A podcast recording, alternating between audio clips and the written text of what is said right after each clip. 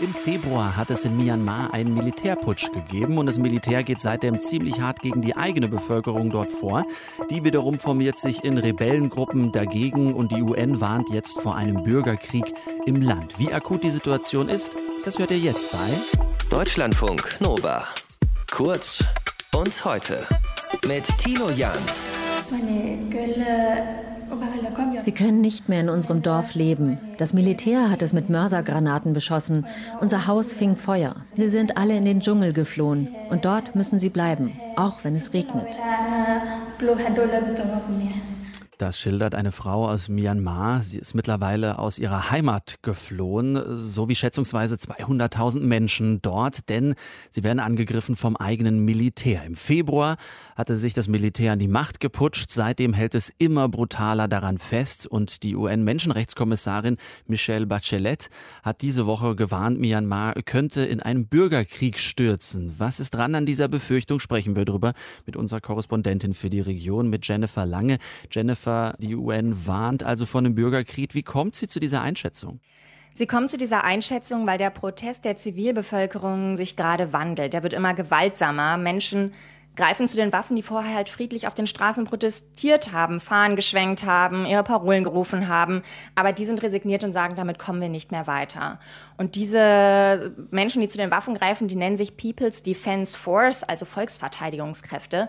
Das sind zivile Milizen, die sich überall im Land bilden, die ihre Dörfer teilweise verteidigen. Die sind dann bewaffnet mit Jagdgewehren, Katapulten, teilweise aber auch nur behelfsmäßigen Waffen, die sie so als Haushaltsgegenständen zusammengeschustert haben.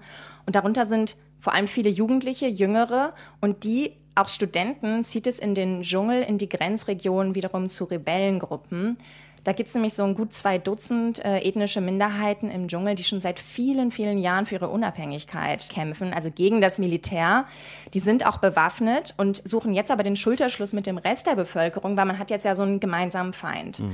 Und da bekommen diese Menschen ein militärisches Training. Also die werden mit Sprengstoff ausgebildet von diesen Gruppen, wie man Verwundete versorgt, wie man schießt und machen dann halt Guerilla-Aktionen in den Städten, was halt auch ein Punkt ist, warum Frau Bachelet jetzt sagt, oh, das könnte ähm, zu einem Bürgerkrieg werden, weil die dann Polizeistationen erstürmen, äh, Polizisten da erschießen. Es gibt auch immer mehr Bombenanschläge und Brandstiftungen gerade in den Städten, mhm. wo zum Beispiel eine Paketbombe explodiert, eine Handgranate. Und das Ziel sind halt immer Militärfahrzeuge, Polizeistationen, Verwaltungsgebäude.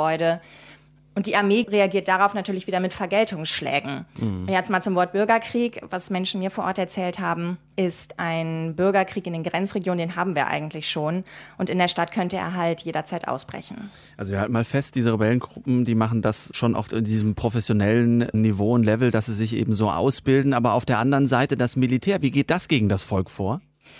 Unglaublich brutal. Auf Demonstrationen schießen sie Demonstranten in den Rücken, in den Kopf. Jetzt zum Beispiel gerade am Wochenende sollen 150 Soldaten zu einem Dorf gezogen sein, weil sie dort halt so eine Volksverteidigungseinheit vermutet haben.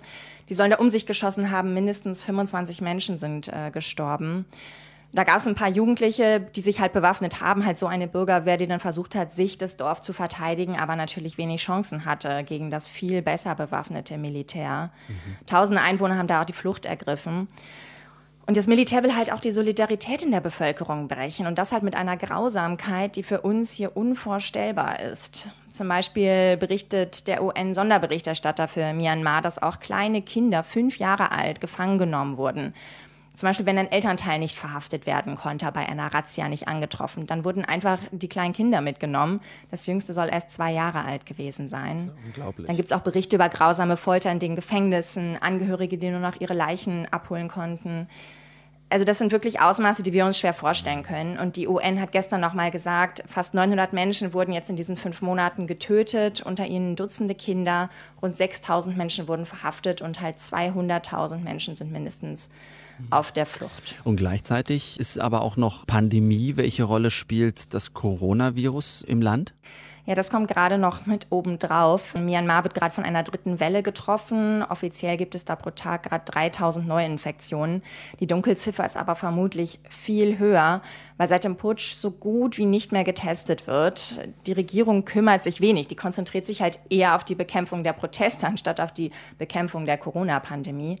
Dann gibt es auch sehr wenig Impfstoff im Land und selbst wenn man ihn bekommen könnte, in den Krankenhäusern gibt es ganz wenig Ärzte nur noch und medizinisches Personal, weil die auch streiken aus Protest gegen die Militärjunta. Es gibt auch immer wieder Angriffe auf Ärzte. Die UN haben gestern gesagt, es gab 240 Angriffe auf medizinisches Personal, auf Krankenwagen, auf Patienten. Viele trauen sich also auch gar nicht ins Krankenhaus, weil sie Angst haben, dort verhaftet zu werden. Mhm.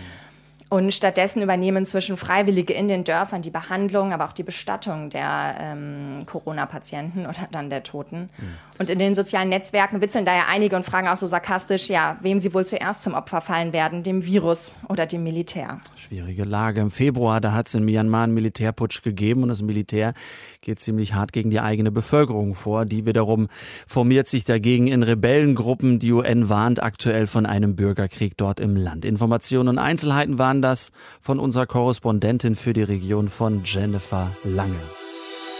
Deutschlandfunk Nova. Kurz und heute.